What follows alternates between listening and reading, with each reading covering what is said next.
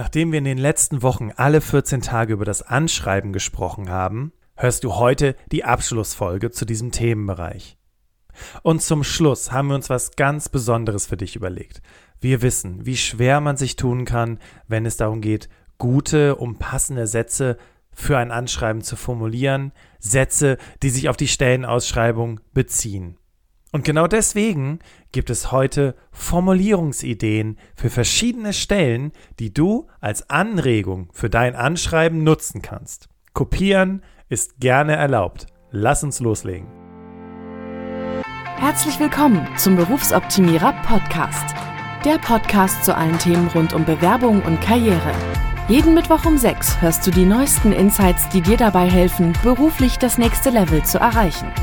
Bastian Hughes ist Business- und Karrierecoach und gemeinsam mit dem Team von Berufsoptimierer unterstützt er dich dabei, dein berufliches und persönliches Potenzial zu entfalten, damit du mit dem erfolgreich bist, was dir am meisten Spaß macht. Wir freuen uns auf die heutige Folge und sagen danke, dass du dabei bist.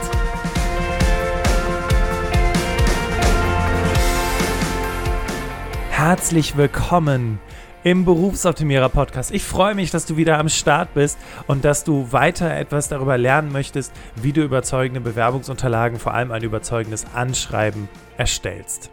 Seit Anfang des Jahres bekommst du unsere besten Tipps zu diesem Thema und ich frage mich, beziehungsweise auch Sarah, die ja auch schon einige Folgen produziert hat, fragt sich, wie läuft es denn?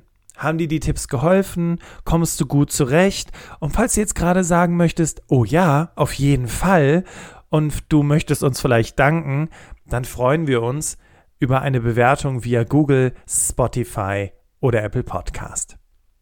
Bevor es losgeht mit unserem heutigen Thema, noch eine wichtige Information zu Beginn zu Folge 193, Gehaltswunsch in deiner Bewerbung. Bei der Angabe deines Gehaltes hatte Sarah versehentlich gesagt, dass die Bruttosumme, die dort erwähnt wird, alles beinhaltet, also Weihnachtsgeld, Urlaubsgeld und so weiter. Das ist nicht korrekt. Dein Bruttojahresgehalt sollte natürlich immer exklusive Weihnachts- und Urlaubsgeld sein, weil erstens weißt du ja sowieso nicht, ob der Arbeitgeber das zahlt und zweitens, wenn ein Unternehmen 14 Monatsgelder oder 13 Monatsgehälter auszahlt und die davon ausgehen, dass dein Brutto das inkludiert, dann hast du ja unterm Strich im Monat weniger Geld zur Verfügung. Deswegen ganz wichtig, dass du immer davon ausgehst, wenn du ein Bruttomonatsgehalt angibst, dass es sich um zwölf Monate handelt und auch jegliche Sonderzahlungen nicht inkludiert sind. Und liebe VertrieblerInnen und Menschen, die bisher Boni bekommen haben, auch hier, wenn ihr euer Jahresgehalt angebt, und da fand ich das sehr gut, wie Sarah das gesagt hat, wirklich eine konkrete Zahl, keine Besonderheiten, weil sonst wird dir das auch so ein bisschen kleinlich ausgelegt und geh immer von deinem Fixum aus. Kommen wir jetzt zu unserer heutigen Folge. Wie du vielleicht weißt, kannst du bei uns deine Bewerbung checken bzw. optimieren lassen. Schau dazu einfach mal auf unserer Webseite www.berufsoptimierer.de vorbei und check mal unseren Check aus. Aus den bisher bearbeiteten Bewerbungsoptimierungen habe ich mir drei Aufträge für heute rausgesucht und ich werde dir jetzt zeigen, wie wir die Stelle lesen und was wir aus den Sätzen noch rausgeholt haben, die uns unsere Kundinnen zur Verfügung gestellt haben. An der Stelle auch nochmal ein ganz großes Dankeschön für euer Vertrauen. Und ich freue mich, dass wir auch mittlerweile Rückmeldung bekommen haben, dass es bei euch auch mit der Bewerbung geklappt hat. Um die folgenden Stellen geht es. Junior Scrum Master, Vorstand Wirtschaft und Finanzen und Referent zum Schutz der Binnengewässer. Es geht bei diesen Beispielen um den zweiten Absatz im Anschreiben. Vielleicht erinnerst du dich noch an Folge 188. Hier hat Sarah dir eine Checkliste an die Hand gegeben, wie du dein Anschreiben basierend auf der Stellenausschreibung strukturierst. Gemäß dieser Checkliste nehmen wir heute also im zweiten Absatz Bezug zu den Aufgaben in der Stellenausschreibung. Los geht's mit dem Junior Scrum Master. Das waren die Aufgaben. Gemeinsam mit deinen KollegInnen unterstützt du von Anfang an in laufenden Scrum- und Kanban-Projekten. Du organisierst und moderierst Meetings wie Sprint-Plannings, Dailies, Reviews und Retrospektiven sowie Backlog-Refinements. Du förderst die Entwicklung und Selbstorganisation im Projektteam und steuerst die Kommunikation mit Stakeholdern, in Klammern Product Owner, Product Manager, RTE, Du coachst die Product Owner bei agilen Themen wie zum Beispiel dem Schreiben von User Stories und der Priorisierung des Backlogs. Durch kontinuierliche Prozessoptimierung trägst du zur dauerhaften Lösung von Konflikten und Missverständnissen bei. Als agile Beraterin hast du die Möglichkeit, Workshops, Trainings oder Open Space Events zu organisieren und diese bei unseren Kunden erfolgreich durchzuführen. Das war die Stelle. Jetzt kommen wir zur Formulierung. Als Entwickler habe ich bereits verschiedene Aspekte des agilen Arbeitens, Jira, Kanban, Scrum und Extreme Programming kennen und schätzen gelernt. In meinen primären Projekten arbeite ich mit dem Product Owner zusammen, wodurch ich ein tiefgreifendes Verständnis von X und Y habe. Meine Leidenschaft, andere in ihrer Entwicklung zu unterstützen, konnte ich als Coach und Mentor für neue Kollegen und Quereinsteiger in der Entwicklung ausleben. Hierzu habe ich ein maßgeschneidertes Ausbildungskonzept entwickelt, das neuen Mitarbeitern den Einstieg in unser Unternehmen erheblich leichter macht. Wenn Konflikte innerhalb des Teams im Im- oder Ausland aufflammten, gelang es mir stets, einfühlsam und zielführend zu vermitteln. Durch die wertvollen Erfahrungen, die ich während meiner Zeit als Mentor und als Mediator machte und die vielen positiven Rückmeldungen an meiner Arbeit erkannte ich, dass ich mehr mit Menschen als mit Code arbeiten möchte. Aus diesem Grund und weil ich das Thema sehr interessant finde, entschied ich mich zu einem berufsbegleitenden Zweitstudium im Fach angewandte Psychologie, welches ich voraussichtlich am XXX beenden werde. Ich möchte außerdem meine berufliche Tätigkeit voll und ganz dem agilen Arbeiten und der Kundenzusammenarbeit widmen. Wenn wir uns eine Stellenausschreibung anschauen, dann gucken wir immer, was sind so die ersten drei bis vier Bullet Points in der Aufgabenbeschreibung. Es ist ja nicht wichtig, dass du in der Aufgabenbeschreibung alles schon gemacht hast, was dort drin steht. Wichtig ist ja jetzt zu überlegen, okay, das, was ich dort tun soll, was habe ich schon mal in ähnlicher Art und Weise gemacht? Und genau deswegen haben wir geguckt, was dieser Mensch hier bereits in seinem Lebenslauf an Dingen gemacht hat, durch Praktika, durch Werkstudententätigkeiten oder auch durch erste Berufserfahrung. Und ähm, haben ihm vor allem aber auch noch den Tipp gegeben, weil es ja auch viel um das Thema Projektmanagement beim Scrum Master geht oder auch Projektkoordination, in seinem Lebenslauf nochmal unter seine Tätigkeiten entsprechende Projekte aufzulisten. Ja, also wie hat er die Projekte gemacht? Und im Anschreiben haben wir den Bezug darauf gesetzt, wie hat er mit den Menschen gearbeitet, welche Rolle hat er eingenommen, wenn er in den Teams gearbeitet hat, weil ja auch ein Scrum Master äh, sehr nah dran ist an einer Art Coach für das Team. Und genau deswegen hat der Mensch das hier wirklich sehr, sehr gut auch auf den Punkt gebracht, das so zu formulieren, dass man merkt, okay, der weiß, wie er sich in schwierigen Gruppen zurechtfindet, wie er entsprechende Programme aufsetzt, damit es den Leuten einfacher fällt. Und das sind Dinge, die sehr, sehr wichtig sind und die er an dieser Stelle auch genau richtig in seinem Anschreiben positioniert hat. Kommen wir jetzt zur zweiten Stelle, Vorständin, Vorstand für Wirtschaft und Finanzen. Und ich finde es immer wieder cool, wie Unternehmen das entsprechend anders bezeichnen. Bei der Junior Scrum Master war die Aufgabenbeschreibung unter was zusammengefasst. Und hier jetzt bei diesem Unternehmen oder bei dieser Einrichtung nannte sich das Ganze ihre Perspektiven. Und zwar die Perspektiven sind, gemeinsam mit der Vorständin für Verbands- und Sozialpolitik führen sie den Verband auf Basis einer modernen und zukunftsfähigen Strategie.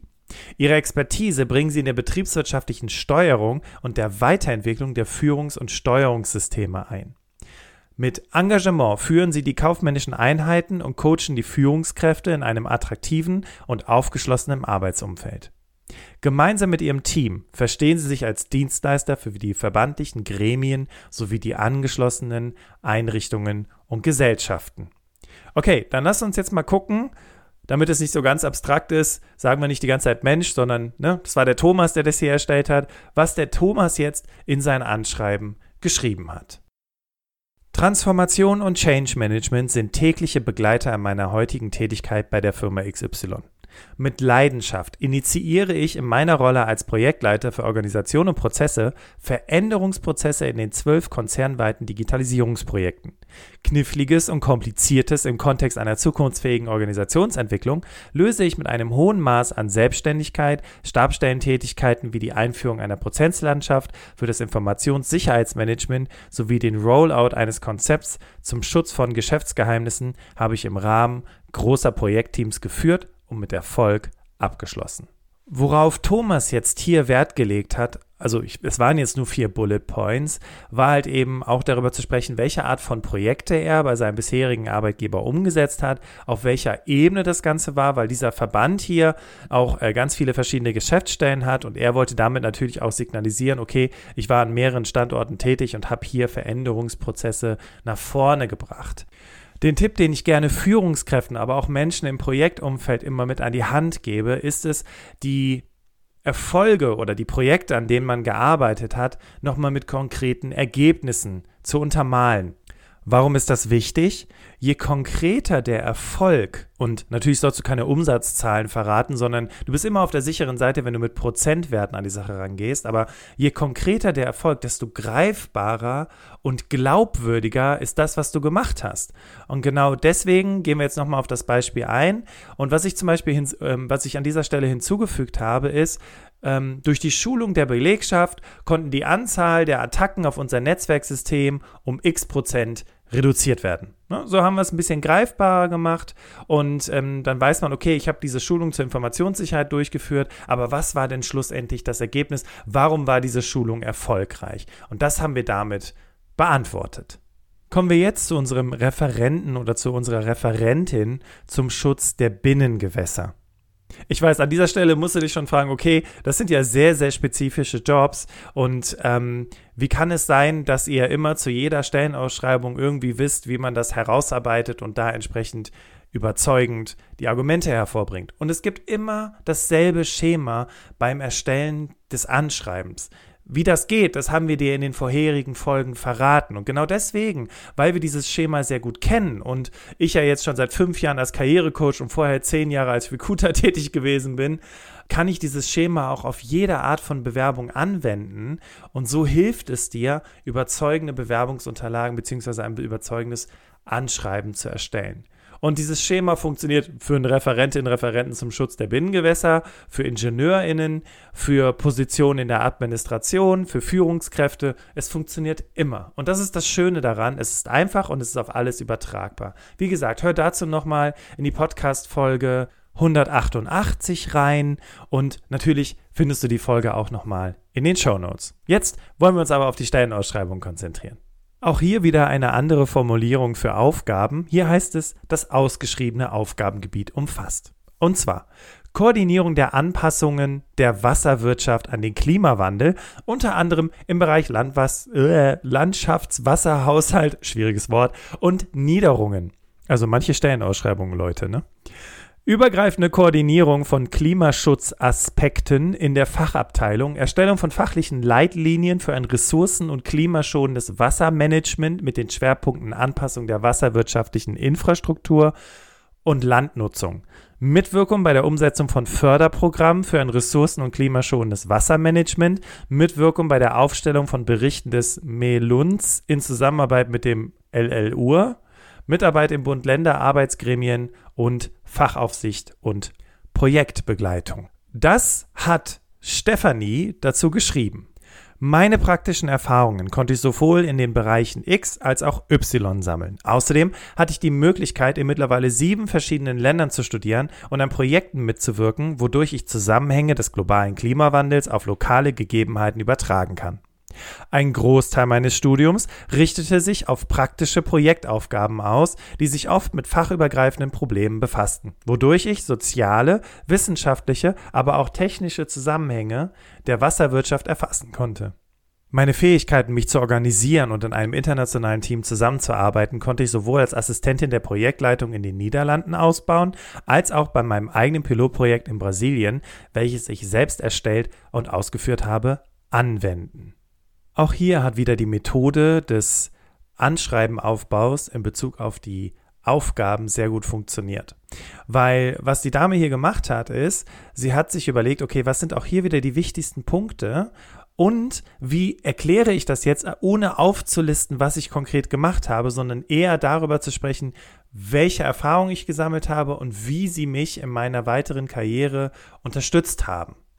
Und das macht den Unterschied im Anschreiben. Viele Menschen, wenn sie ein Anschreiben erstellen und nicht wissen, was sie in den zweiten Absatz beim Bezug auf die Aufgaben schreiben sollen, schreiben einfach ihre Tätigkeiten rein, die sie schon in ihrem Lebenslauf haben. Und meistens schreiben die das und das und das und das und das habe ich gemacht und das und das und das sind meine Stärken. Und das ist ja jetzt keine große Überraschung. Der Trick ist es, diese Tätigkeiten erstens nicht aufzulisten, sondern sich vielleicht eine Sache rauszupicken und diese dann mit den Stärken zu kombinieren. Also, bist du zum Beispiel kommunikationsstark? Okay, wann hast du gemerkt, dass du kommunikationsstark bist? Nun, vielleicht warst du in internationalen Projekten involviert und hast hier mit Menschen aus unterschiedlichen Ländern kommuniziert und konntest hier deine Kommunikationskompetenz unter Beweis stellen. Vielleicht denkst du jetzt gerade, ja, okay, Bastian, wenn ich das so vor Augen habe, dann ist das ja auch gar kein Problem für mich.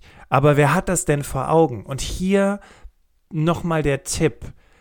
Podcast Folge 180, Erarbeitung deines Mehrwertes für die Stellenausschreibung. In dieser Podcast Folge gehe ich auf die Methode der Drei-Spalten-Matrix ein. Und diese Drei-Spalten-Matrix ist so genial, denn auf der einen Seite hilft sie dir, die Stellenausschreibung zu durchdringen, indem du dich fragst, was meinen die eigentlich mit diesen einzelnen Punkten? Und auf der anderen Seite hilft sie dir, herauszuarbeiten, okay, was habe ich konkret für diesen Punkt in der Stellenausschreibung zu bieten?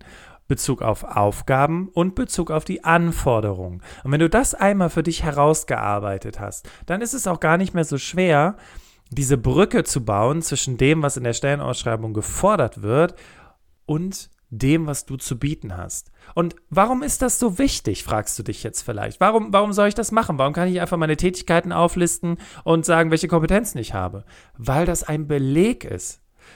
Das Herausarbeiten deines Mehrwertes anhand konkreter Projekte oder Aufgaben und das zu kombinieren mit deinen Fähigkeiten, sagt mir doch als Leserin oder Leser, okay, die Person hat diese Kompetenz. Weil wenn man in internationalen Kontext tätig gewesen ist, na, dann hat man wohl Kommunikationsfähigkeiten. So, und das ist das, worum es geht im Anschreiben. Ne? Also diese Skepsis, davon haben wir schon mal in einer der Podcast-Folgen gesprochen. Diese Skepsis der Menschen, der Leserinnen, der, der PersonalerInnen, die diese Bewerbung von dir in den Händen halten, so nach dem Motto, ah, kann die Person das denn überhaupt? Diese Skepsis zu überwinden, indem du Beleg für Beleg für Beleg lieferst. Und dann hast du eigentlich schon alles erreicht, um ein überzeugendes Anschreiben zu erstellen. Wir haben heute darüber gesprochen, welche Art von Formulierung für welche Art von Stellenausschreibung passt. Mir ging es im Schwerpunkt darum, jetzt nicht zu sagen, mach das so oder mach das so, sondern ich wollte dir mit dieser Folge dieses Grundprinzip mit an die Hand geben. Und die Basis dieses Grundprinzips ist immer die Drei-Spalten-Matrix. Und egal was für ein Job es ist, auf den du dich bewerben möchtest, ob es Fluglotsin, Fluglotse ist, Maschinenbauingenieurin, äh, Fahrzeugtechnikingenieurin oder Assistenz der Geschäftsführung, egal was es ist, das Prinzip funktioniert immer gleich. Und falls du jetzt sagen solltest, okay, ich tue mich aber trotzdem immer noch schwer damit, ich habe da irgendwie eine Schreibblockade, das, äh, ich komme da wirklich nicht klar mit, Gar kein Problem, dann sprich doch mal mit einem unserer Coaches oder mit mir in einem kostenfreien Erstgespräch und wir schauen, wie wir dich unterstützen können und vielleicht ist die Bewerbungsoptimierung da schon genau das Richtige für dich. Wir sind jetzt am Ende dieses Themenbereiches angekommen. Also wie gesagt, seit Anfang des Jahres, mit Ausnahme einer Folge, wo es um das Thema berufliche Orientierung ging, haben wir dir immer wieder einen ganz besonderen und vor allem leicht umzusetzenden Tipp an die Hand gegeben, wie du dein Anschreiben optimieren kannst. Wir werden jetzt uns demnächst auf das Thema Lebenslauf und Vorstellungsgespräche konzentrieren und da kannst du auch dich auf richtig coole, praxisnahe Tipps freuen. Und falls du dich jetzt fragst, warum macht ihr das eigentlich? Naja, weißt du, als ich angefangen habe, mich zu bewerben, und das ist ja jetzt auch schon ein paar Jährchen her, ich weiß noch, meine erste Bewerbung, das war, die war schriftlich, die war in so einem Schnellhefter und da waren die einzelnen Blätter in so Klarsichtfolien drin. Warum habe ich das gemacht? Weil ich es nicht besser wusste. Und jetzt mit Berufserfahrung, mit Coaching-Erfahrung, habe ich mir einfach gedacht, hey, ich hätte mir gewünscht, dass, dass mich jemand da in die Hand nimmt, dass mir da jemand Tipps zur Verfügung stellt. Und diese ganzen Tipps im Internet, die können einen auch ganz schön überfordern. Und man weiß ja auch nie, ist das jetzt wirklich eine Praxis, nahe Person, die das geschrieben hat, oder wieder irgendein Startup-Fuzzi aus Amerika, der gerne, der erzählt, wie er es gerne hätte oder sie. Und es entspricht halt selten der Realität. Oder ist es wieder irgendein meinungsstarkes Newsportal, das sagt, äh, ein Foto gehört nicht in die Bewerbung, aber dabei leider völlig außer Acht lässt, dass die Realität eine ganz andere ist. Natürlich soll sich das verändern in der äh, Zukunft das wäre auch schön, wenn sich das verändert, aber da sind wir noch nicht. Und gerade was den Bewerbungsprozess in Deutschland betrifft, sehr, sehr langsam. Deswegen ist es mir wichtig, ein ganz wichtiges Anliegen, dir diese Tipps wirklich zur Verfügung zu stellen und ja, ich hoffe, dass du heute wieder Dinge für dich mitnehmen konntest, die du sofort anwenden kannst, weil das ist das Prinzip des Berufsoptimierer Podcasts.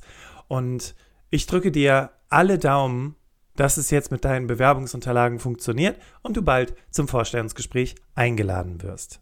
Das war der Berufsoptimierer Podcast mit dem Thema Vorlagen für dein Anschreiben. Folge diesem Podcast, um keine Folge zu verpassen. Und wie ich ja schon zu Beginn gesagt habe, wir freuen uns mega über eine Bewertung von dir, entweder über Spotify, Apple Podcast oder einfach ganz klassisch über Google.